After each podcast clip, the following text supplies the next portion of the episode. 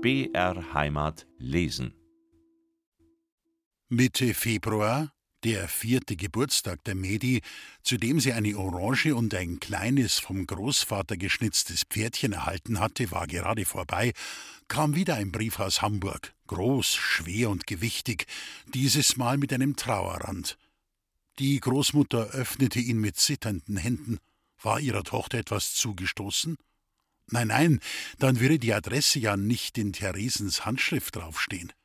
Eine Todesanzeige auf edlem Büttenpapier fiel heraus.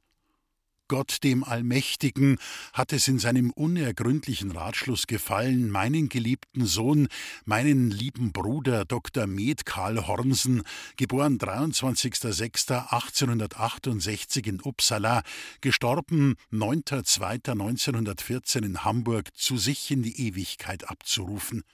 Er starb nach langem, geduldig ertragenem Leiden.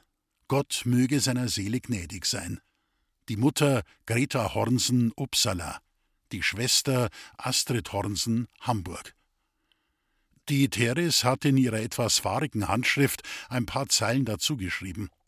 Liebe Eltern, nun habe ich meinen lieben Karl und dazu wieder einmal meine Heimat verloren. Sie haben mir nicht einmal erlaubt, dass ich meinen Namen auf die Todesanzeige setze. Bis zum Ende des Monats kann ich noch im Haus bleiben, dann wird es verkauft. Karl ist es bald nach unserer Ankunft in der Schweiz sehr schlecht gegangen. Ich habe ihn mit Mühe nach Hamburg zurückgebracht. Ob er mich noch im Testament eingesetzt hat, weiß ich nicht. Er hat es versprochen. Die Mathild ist ja sein Kind. Ich weiß nicht, was ich jetzt anfangen soll, aber ich schreibe euch wieder, wenn ich mich entschieden habe. Seid herzlichst gegrüßt von eurer dankbaren Tochter Therese. Die Großmutter war wie vor den Kopf geschlagen, als sie den Brief entziffert hatte. Die Mathild hatte also diesen schwedischen Arzt zum Vater. Fragen über Fragen stürmten auf ihr Hirn ein. Warum hatte die Teres die Medi dann nicht zu sich genommen? Wusste der Arzt überhaupt, dass er eine Tochter hatte? Wenn ja, wann hatte er es denn erfahren? Hatte er deswegen die Teres zu sich nach Hamburg genommen? Wollten sie vielleicht das Kind später zu sich holen? Seufzend faltete sie den Brief zusammen und steckte ihn in die Schürzentasche. Abends, wenn die Kinder im Bett waren, wollte sie ihn dem Großvater zeigen. Dieser war im ersten Moment ebenso erschüttert wie seine Frau. Das Unglück, das Unglück. Jetzt, wo's der Teres am Moi besser gegangen war, muss das passieren. Allweil hat man mit dem Madel sorgen. Weil's allweil höher hinaus hat wollen, warum müssten die nicht zufrieden gewesen mit unserem Stand? Ihre Brüder sind doch auch alles ordentliche Leute geworden. Handwerker halt so wie mir auch. Aber nein, fürs Fräulein war das ja nicht gut, nur da muss schon ein Doktor daherkommen. Das hat's jetzt davon. Vater, lass doch die Schimpferei, das nutzt dir jetzt auch nix mehr. Überleg lieber, wie mir ihr helfen kann. Was meinst, wen's wieder bei uns wohnen darf, für eine Zeit lang wenigstens? Das wird's nicht wollen, aber probieren können wir's ja. Na, schreiben wir ja heut. Die Mathild hatte dieses Mal nichts von dem Brief mitbekommen. Der Briefträger hatte ihn der Großmutter gegeben, als diese den Schnee vor der Haustüre weggekehrt hatte. Die beiden Alten beschlossen, den Kindern, vor allem der Mathild gegenüber, Stillschweigen über das Schicksal ihrer Mutter zu bewahren, zumindest vor der Hand. Am nächsten Sonntagmorgen, als die Großmutter mit den Kindern in der Kirche war, setzte sich der Großvater hin und verfasste den Brief an seine Tochter. Obwohl ihm in den vergangenen Tagen oft die möglichen Formulierungen durch den Kopf gegangen waren, fiel es ihm schwer, die Sätze zu Papier zu bringen. Er schrieb Unsere liebe Tochter Teres, das ist ein großes Unglück, was dich getroffen hat, und es tut uns leid wegen dir. Wenn du willst, kannst du aber wieder nach München kommen, zu uns und deinen Kindern. Da gehörst du hin. Überlege es dir nicht lange deine dich liebenden Eltern und deine drei Kinder. Die Großmutter fand den Brief gut gelungen, und so gaben sie ihn am Montagmorgen dem Briefträger mit. Einige Tage darauf, die Mädi besah sich gerade zusammen mit ihrer Puppe Annerlein brennendes Morgenrot, die Großmutter hatte gesagt, dass es dann schlechtes Wetter geben würde, brachte der Briefträger wieder einen Brief. Er gab ihn dem Kind. Da schau her, wieder ein Brief aus Hamburg, Werd von der Frau Mutter sei, trage ihn nur gleich zu deiner Großmutter. Wie der Blitz war die Kleine in der Küche, wo die Großmutter gerade altes Brot für eine Brotsuppe schnitt. Großmutter, Großmutter, die Mutter hat geschrieben aus Hamburg. Kommt die wieder? Die Großmutter stutzte. Den Brief, den der Großvater geschrieben hatte, konnte die Teres doch nicht schon beantwortet haben. Sie besah sich die Anschrift und den Absender. Ja, es stimmte, der Brief war von ihrer Tochter. Sie drehte ihn hin und her. Eine ihr unerklärliche Scheu hielt sie ab, ihn zu öffnen. Machen auf, Großmutter, sag mal, was drin steht. Kommt die Mutter wieder? Sag mal's halt, Großmutter. Medi sei staat den Brief, der erst aufmachen, wenn der Großvater da ist. So lang musst schon noch warten, gell? An diesem Abend fing es wieder zu schneien an, erst sacht, dann immer dichter, bis eine dicke weiße Decke auf der Straße und auf den Beeten der Gärtnerei lag. Die Mädi kniete neben dem Annerl auf dem Kanapee und schaute zum Fenster nach dem Großvater aus. Immer wieder hatte sie die Großmutter mit Fragen gedrängt, bis dieser die Geduld riss und sie ausrief: Jetzt hör einmal auf, du machst mich nur ganz krank mit deiner ewigen Fragerei. Solange der Großvater nicht da ist, weiß sie auch nix. So wartete nun die Mädi sehnsüchtig auf den Großvater. Heute kam er aber lange nicht. Es war ja schon dämmerig draußen. Sie kletterte vom Kanapee herunter und schaute sich in der Küche um. Ein schwacher rötlicher Schein glomm im Herd, die Gegenstände waren kaum noch zu erkennen. Sie war ganz allein in der Stube. Die Großmutter war vielleicht bei der Nachbarin. Die beiden Brüder waren auch nicht da, die waren sicher im Geißenstall der Noderin. Sie halfen manchmal ein wenig dort drüben. Seitdem der alte Noder am Jahresende an seiner Schwindsucht gestorben war, misteten sie ein bis zweimal die Woche abends den Stall aus und bekamen dafür eine Kanne Milch. Die Mädi dachte nach. Eigentlich könnte sie dem Großvater entgegengehen. Schon oft war sie an der Hand der Großmutter bis zur nächsten Straßenbiegung gegangen, und sie hatten dort auf einer kleinen Bank auf ihn gewartet. Das Umschlagtuch der Großmutter hing am Haken, also war sie wirklich nur über den Gang, der die beiden Wohneinheiten der Herberge trennte, zu ihrer Freundin gegangen. Mathild nahm das Tuch, wickelte es über Kopf und Schultern, schlüpfte schnell in ihre Holzschuhe die Stiefel konnte sie nicht alleine anziehen und schnüren, öffnete die Haustüre und lief auf die Straße. Wie schön der Schnee war. Sie wusste schon, dass die Frau Holly ihre Betten ausschüttelte, wenn es schneite. Erst heute Nachmittag hatte ihr die Großmutter, um sie abzulenken, das Märchen wieder erzählt. Mädi machte ein paar Schritte und schaute dann zurück. Kleine Löcher waren in der Schneedecke, da wo sie gelaufen war. Sie lief weiter und schaute die immer länger werdende Spur im Schnee an. Dann versuchte sie wieder in die gleichen Löcher zu steigen, die sie eben gemacht hatte. Das war aber schwer. Sie lief wieder vorwärts, lief eine große Schnecke, dann im Zickzack. Immer neue Figuren fielen ihr ein. Ganz atemlos blieb sie stehen. Ja, wo war denn jetzt die Bank, wo die Großmutter und sie immer gewartet hatten? Irgendwo musste sie doch sein. Etwas zögernd lief sie weiter. Bald darauf kam der Großvater von der Arbeit heim. Im Haus war kein Licht. Er klopfte bei der Nachbarin und die Großmutter kam gleich heraus. Sie wusste schon, ihm war das Ratschen mit der Nachbarin ein Dorn im Auge, aber die sonst so fügsame Großmutter meinte, dass sie ein Recht darauf hätte, wenigstens einmal am Tag für ein Viertelstündchen aus der Küche und ihren Haushaltspflichten entwischen zu dürfen. Gemeinsam betraten sie die Küche. Mädi, schau, jetzt ist der Großvater da. Sie zündete die Gaslampe über dem Tisch an. Ah, die Annerl war da, also konnte auch die Mathild nicht weit sein. Abermals rief sie. Keine Antwort. Vater, schau mal in Steuer ausseh, die wird bei die Gorsten sein. Dann kannst du am Karl und am Sepp auch sagen, dass gleich zum Essen kummer können. Nach ein paar Minuten war der Großvater wieder da. Im Steu ist nicht, die Burm haben's nicht gesehen. Wo kann denn die hi sei? Sie blickten sich in der Küche um. Da bemerkte die Großmutter, dass ihr Umschlagtuch fehlte. Da schau her, Vater, die hat mal durchgenommen, die wird doch nicht auf die Straßen aus sein. Aber na, schau, die Stiefel sind ja noch da. Die Stiefel standen ordentlich im Schuhbankerl neben dem Ofen. Der Großvater indes hatte schon seine Mütze wieder aufgesetzt, seinen Stock genommen und war vors Haus gelaufen. Mädi, Mädi, wo bist denn? Komm her, Essen gibt's. Hast die irgendwo versteckt? Komm jetzt raus und lass die Faxen sein, du da frierst ja bei dem Schnee. Er lauschte in die Dämmerung hinaus. Nur das Nähmaschinenrattern der Noderin aus dem benachbarten Dachstübchen war zu hören. In weiter Ferne das Geschrei der Kinder, die noch beim Schlittenfahren waren, obwohl sie ja eigentlich beim Vesperläuten zu Hause sein sollten. Die Großmutter war inzwischen auch auf die Straße gelaufen und rief ein übers andere Mal den Namen ihrer Enkelin. Mutter, bleib du da. Ich schau jetzt den Weg nauf, wo ich allweil von der Arbeit komm. Vielleicht wollt sie mir heute ein Stückchen entgegengehen. Ich schau einmal, ob ich's find. Zufällig fiel sein Blick auf den Boden. Ja, da liefen Spuren vom Haus weg, die Straße entlang. Also war sie wirklich weggelaufen. Er folgte mit großen Schritten den kleinen, schon halb zugeschneiten Löchern im Schnee. Dann stockte er. Die Spuren liefen im Kreis. Er blieb stehen, schüttelte den Kopf. Was sollte das jetzt bedeuten? Da sah er ein Stück weiter wieder eine gerade Linie. Er schaute in der sinkenden Dunkelheit die Straße entlang. Herrgott, so weit kannst doch gar nicht gelaufen.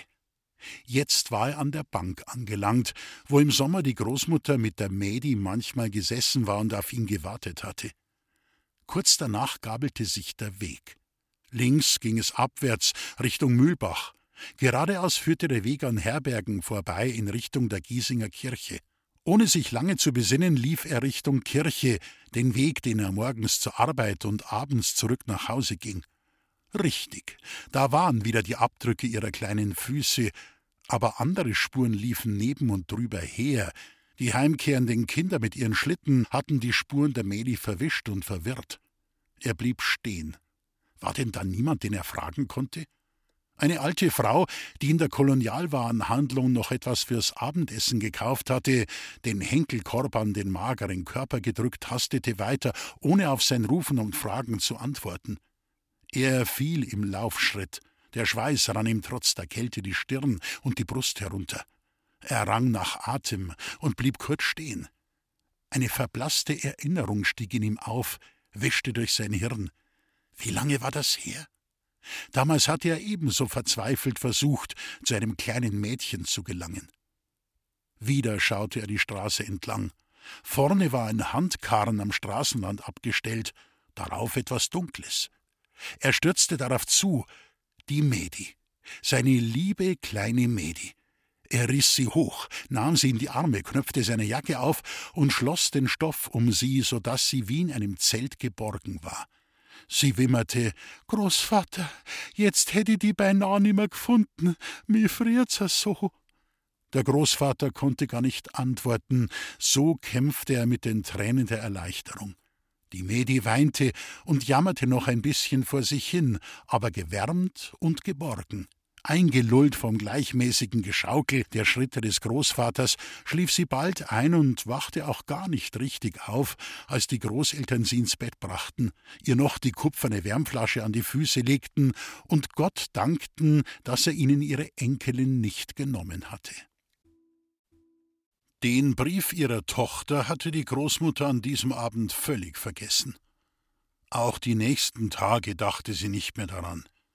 Die Sorgen um ihre Medi ließen sie alles andere vergessen. Ganz ohne Schaden war der Ausflug der Kleinen für sie nämlich nicht abgegangen. Eine gute Woche lang lag sie mit Fieber im Bett, hatte Halsweh und hustete schließlich so rau, dass es klang wie das Bellen des Nachbarhundes mit Namen Butz, einer Stirnglandermischung, der von allen Kindern geliebt wurde. Die Großmutter legte ihr eine heiße, zerdrückte Kartoffel auf das Brüstlein, manchmal auch ein mit warmem Schweinefett bestrichenes Leinenläppchen, steckte ihr ein Stück von einer rohen Zwiebel ins Ohr. Gegen die Schmerzen aber trotz all dieser bewährten Hausmittel hatte die Medi solches Ohrenweh, dass sie stundenlang weinte und immer wieder mit dem Kopf in ihr Kissen schlug.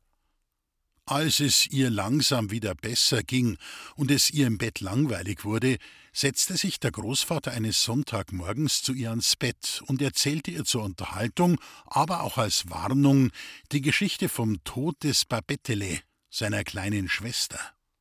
Es hatte sich in Einmus abgespielt, dort, wo er aufgewachsen war. Er, der älteste von drei Brüdern, ging schon in die Lehre in das ungefähr sechs Kilometer entfernte größere Nachbardorf. Sein Schwesterchen, die fünfjährige Babette eben, war schon lange krank und lag im Bett, hustete viel und wurde immer matter und dünner. Er und seine Schwester waren einander sehr zugetan. Sie liebte ihren großen Bruder, ihren Xaverl, abgöttisch. Und er kümmerte sich, so oft es ging, um sie, was ihm nicht selten den gutmütigen Spott seiner beiden Brüder eintrug. Man meint ja grad, dass du einmal ein Kindsmarkt wärst und nicht der Schmied. Gegen Ende des Winters, es mochte schon März gewesen sein, war nach ein paar geradezu frühlingshaften, warmen Tagen noch einmal Schnee gefallen, so viel, dass er bis an die Fenster des niedrigen Häuschens reichte. Der kleinen Schwester schien es besser zu gehen, und sie wollte unterhalten sein. Er versprach ihr, an diesem Tag früher nach Hause zu kommen und mit ihr zu spielen oder ihr etwas zu erzählen. Wirklich gelang es ihm, vom Meister eine Stunde früher frei zu bekommen, und er machte sich auf den Heimweg. Eine gute Stunde war es von seiner Lehrschmiede in das Heimatdorf. Gott sei Dank war schon die Tag- und Nachtgleiche vorüber, und es wurde nicht so früh dunkel wie im Winter, wo er morgens im Stockfinstern wegging und abends ebenso heimkam. Das Gehen aber war heute schwer, mühsam kämpfte er sich den Weg durch die manchmal kniehohen Schneewehen. Das Babettele würde schon auf ihn warten und ihm mit ihren kleinen, mageren Gesichtlein mit den großen glänzenden Augen entgegenlachen. Nur noch diesen Hügel hinauf und durch die lange Pappelallee, dann war er daheim. Aber was war denn das? Eine kleine Gestalt war am Scheitel des Hügels zu sehen, schwarz gegen den bleigrauen Himmel, aber doch unverkennbar ein Kind. Er keuchte den Berg hinan. Oben stand das Babettele, blass wie der Schnee um sie herum. Ihre Bettdecke, die sie sich um die Schultern gelegt hatte, schleifte am Boden, darunter nur das Hemd, die blonden Haare nass vom Schnee, barfuß in den Stiefeln, die nicht einmal richtig zugemacht waren. Sie war eiskalt, als er sie hochhob.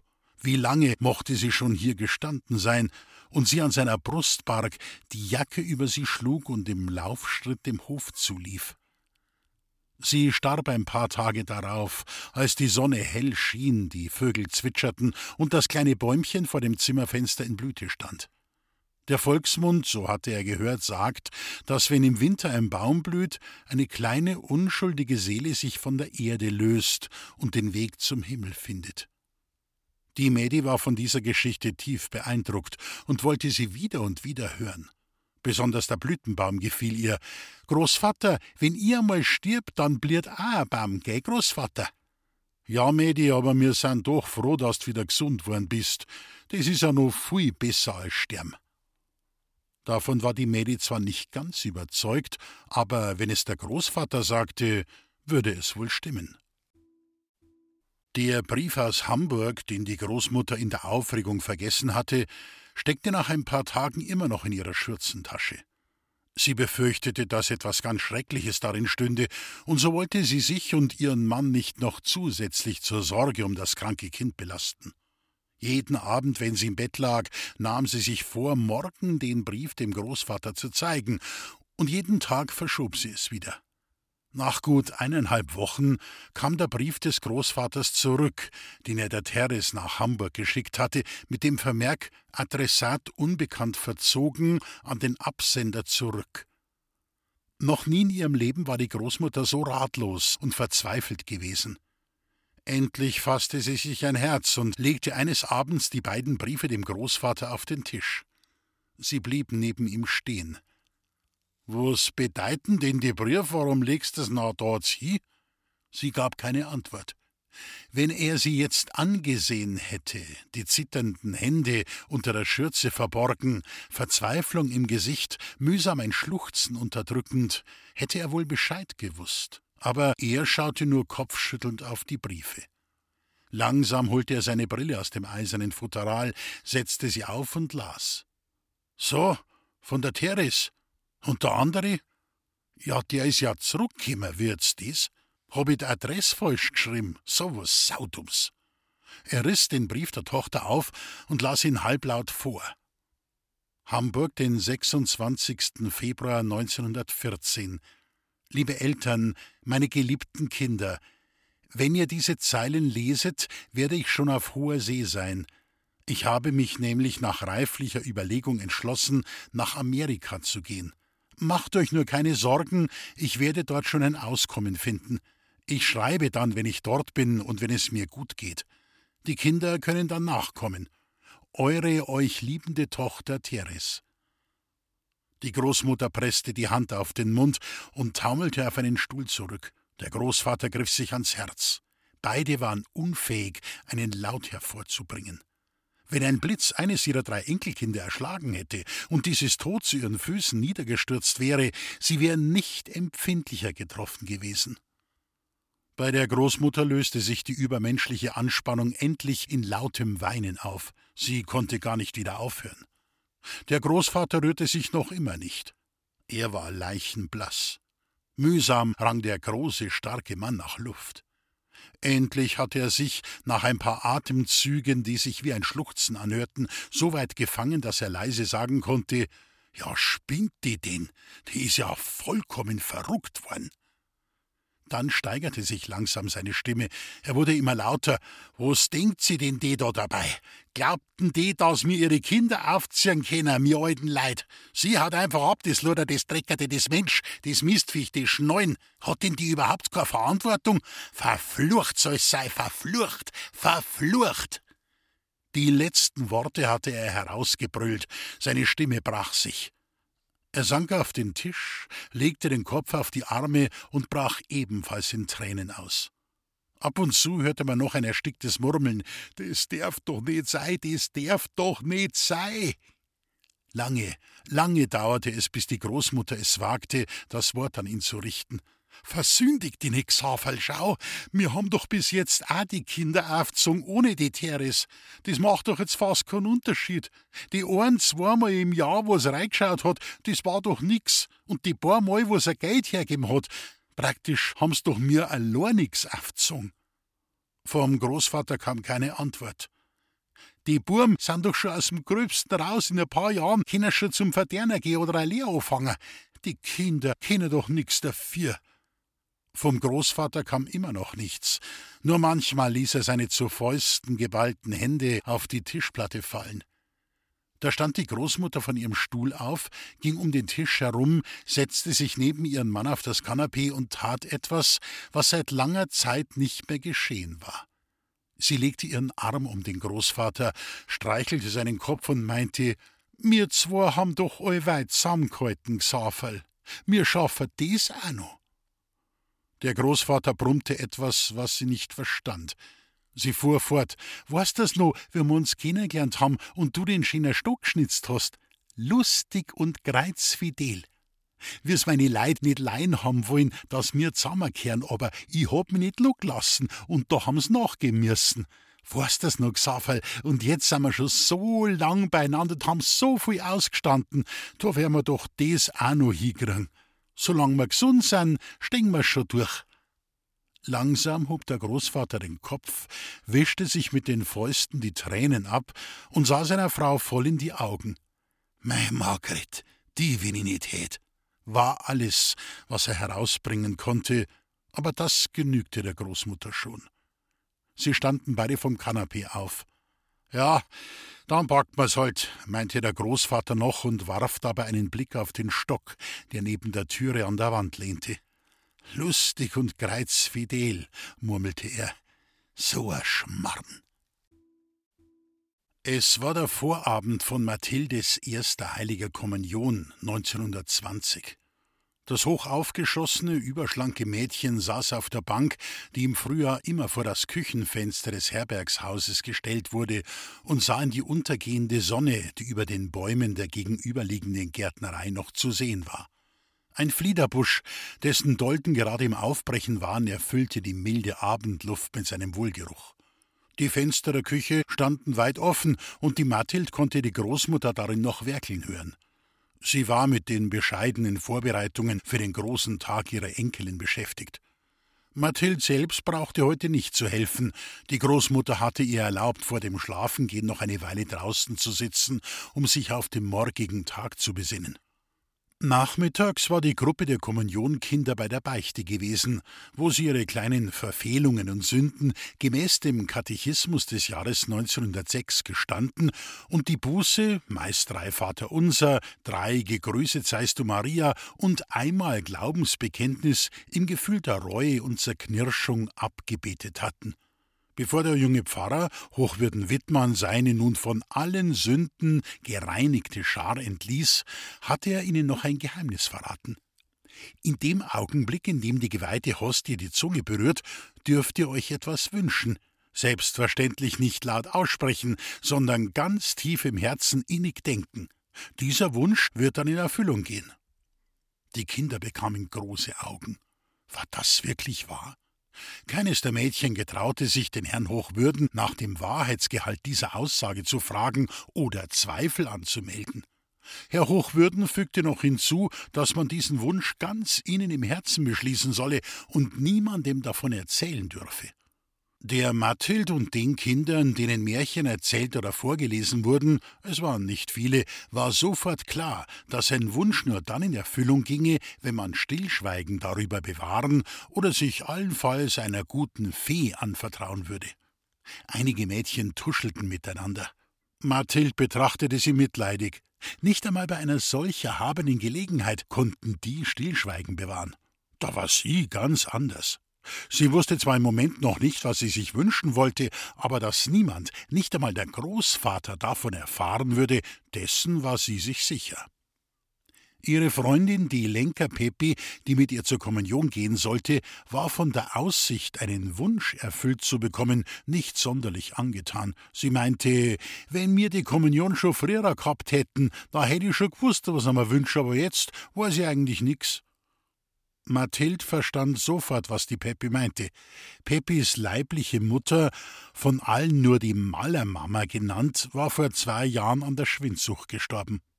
Obwohl die Peppi schon als Säugling zu ihrer Pflegemutter, der alten Lenkerin, in Kost gegeben worden war, hatte sie immer von ihrer richtigen Mama erzählt, die sie mit der Lenkerin ab und zu besuchen durfte. Als die Kinder in die Schule gekommen waren, hatte Pepi manchmal mit ihrer besten Freundin Mathild nach dem Unterricht einen kurzen Besuch bei der Malermama gemacht. Diese bewohnte ein kleines Zimmer in einem feuchten, finsteren Rückgebäude, nur ein paar Ecken von der Silberhandschule entfernt, in der die beiden Mädchen in die Volksschule gingen. Die Mathild erinnerte sich an eine blonde junge Frau, die fast immer im Bett lag, leise sprach und sich verhalten über den Besuch der Kinder freute. Eines war der Mathild besonders im Gedächtnis geblieben. Die Kranke hatte immer ganz nasse, heiße Hände, was dem Kind sehr unangenehm war. Sie vermied es deshalb, der Frau die Hand zu geben und blieb meist an der Türe stehen. Das letzte Mal, als sie die junge Frau besucht hatten, es war im Winter gewesen, hatten sie die Malermama schlafend vorgefunden. Unschlüssig, ob sie wieder gehen oder sie aufwecken sollten, waren sie einige Minuten dagestanden und hatten auf die keuchenden, rasselnden Atemzüge der Schwerkranken gelauscht. Endlich fasste sich Pepi ein Herz, ging zum Bett und rüttelte ihre Mutter an der Schulter. Zart erst, dann fester. Dazu rief sie: Mama, wach auf, der Pepi ist da. Noch immer reagierte die Mama nicht. Als sich Pepi schon umwenden wollte und meinte, dann lass mir schlafen, geschah das Schreckliche. Die Kranke richtete sich auf, die Augen weit aufgerissen, und mit einem einsetzenden Hustenanfall kam ein Schwall hellroten, schaumigen Blutes aus ihrem Mund. Das Nachthemd, die Bettdecke, alles voll Blut. Die Peppi sprang zurück wie von der Schlange gebissen, Mathild erstarrte. Dann fingen die beiden Kinder zu schreien an, stolperten rückwärts zur Türe hinaus, wandten sich auf dem Treppenabsatz um, stürzten die steile Treppe hinunter, rissen die Haustüre auf und stürmten durch den Hinterhof auf die Straße. Dort erst blieben sie stehen, fassten sich an den Händen und brachen beide in Weinen aus. Sie liefen in die Richtung ihrer Herberge, immer stärker schluchzend, als Pepi plötzlich stehen blieb. Du, Mathild, glaubst du, dass ich schuld bin, dass meine Malermama so viel Blut gespuckt hat? Meinst, die ist so der Schrocker, weil ich's aufwecken wollt? Ich weiß nicht, Peppi, aber ich glaub nicht. Das war kein großer Trost für das achtjährige Kind, das sein Lebtag den Anblick der sterbenden Mutter nimmer vergessen konnte. Aber auch der Mathild sollten diese Momente ein Leben lang in Erinnerung bleiben. Die Kinder hasteten weiter. Der Gedanke, Hilfe zu holen, kam ihnen nicht. Es wäre ja auch zu spät gewesen. Die Tote wurde am Abend gefunden, als ihre Freundin etwas zu essen und zu trinken bringen wollte. Sonderbar fand man es nur, dass die Zimmertüre offen gestanden war, da die Kranke das Bett ja ohne Hilfe nicht mehr verlassen konnte. Als man bei der Lenkerin und bei den Markelsdorfers darüber sprach, wurden die Pepi und die Mathild blutrot. Aber niemand achtete darauf. Und dann war ja der Tod einer jungen, schwindsüchtigen Frau etwas so Alltägliches, dass über dieses Ereignis bald nicht mehr gesprochen wurde.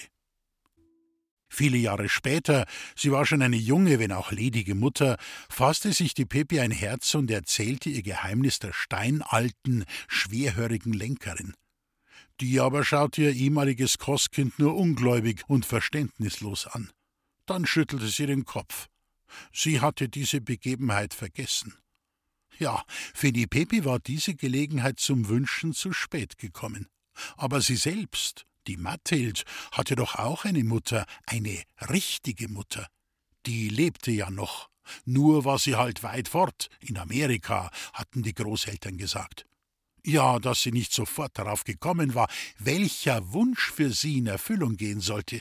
Es war doch ganz klar, es gab ja gar nichts anderes. Seit die Mutter sie beim Abschied geküsst hatte, sehnte sie sich nach ihrer Mutter. Anfangs hatte sie die Großeltern immer wieder gefragt, wann denn jetzt die Mutter wiederkäme, aber die Antwort war immer die gleiche, für sie unbefriedigende gewesen. Ich weiß nicht. Mehr war aus den beiden Alten nicht herauszubringen. Auch der sonst so geduldige und liebevolle Großvater wurde richtig grantig, wenn sie ihn fragte. Lass mal mal Ruhe, ich weiß nix und ich mag auch nix wissen. Waren denn die Großeltern der Mutter beleidigt oder gar böse auf sie? Plötzlich fiel ihr das Lied wieder ein, das sie einmal, sie war schon ein Schulkind, dem Großvater vorgesungen hatte. Es ging so In Hamburg, da bin ich gewesen, in Samt und in Seide gekleid. Meinen Namen, den durfte ich nicht nennen, denn ich war ja für jeden bereit. Der Wieserlucki, etwa vier Jahre älter als sie, ein rothaariger Krüppel mit wässerigen, hervorstehenden Augen, der anstelle des rechten Beines einen Holzstock hatte, hatte es ihr beigebracht. Sie mochte den Lucki eigentlich nicht. Er wartete im Winter, wenn die Kinder beim Schlittenfahren waren, darauf, dass ein Schlitten umfiel und die Kinder in den Schnee purzelten. Das geschah häufig, weil es nur ein paar Schlitten gab und unendlich viele Kinder. Er stand dann unten am Hang und humpelte, so schnell er konnte, zu den am Boden sich wälzenden Mädchen hin und versuchte, die Röcke mit dem Holzbein zu lüpfen, oder er half auch ganz frech mit den Händen nach. Keines der Mädchen trug damals eine Unterhose.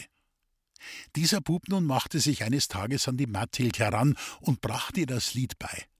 Als sie es einigermaßen beherrschte, sagte er: Jetzt geh einmal heim zu deinen Großeltern und sing ihnen das vor, das gefällt ihnen ganz gewiss gut.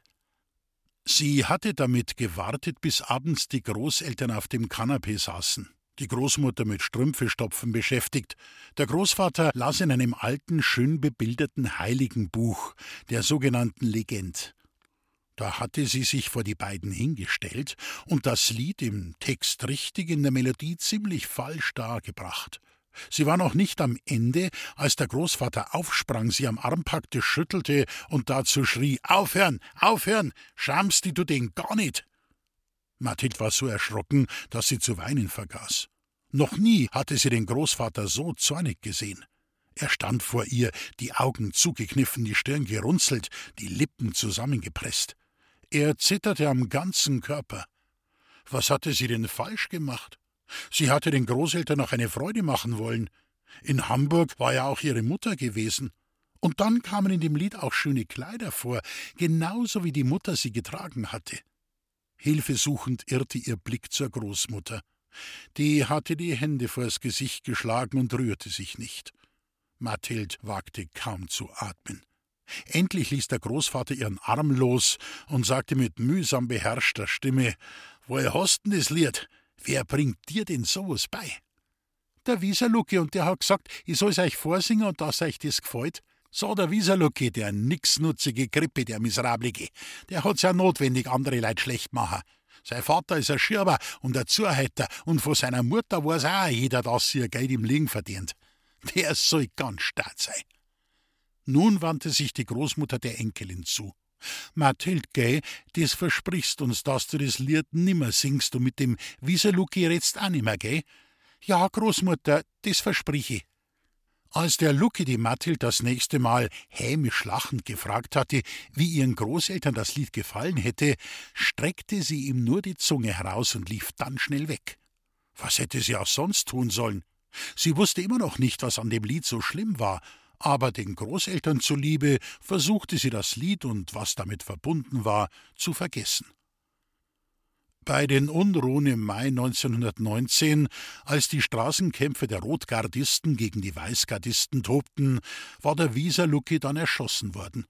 Er war im sicheren Haus und sah vom Fenster aus, wie auf der Straße ein junger Bursche angeschossen wurde. Ohne sich eine Sekunde zu bedenken, humpelte er mit den Worten Die muss ma heffer hinaus in den Kugelhagel. Es gelang ihm noch, den Verletzten ein paar Meter zum Haus hinzuziehen, dann brach er, von mehreren Schüssen getroffen, über dem Sterbenden zusammen. Das ganze Viertel ging zu seiner Beerdigung. Nun war aus dem Burschen, den keiner so recht leiden konnte, doch noch ein Held geworden.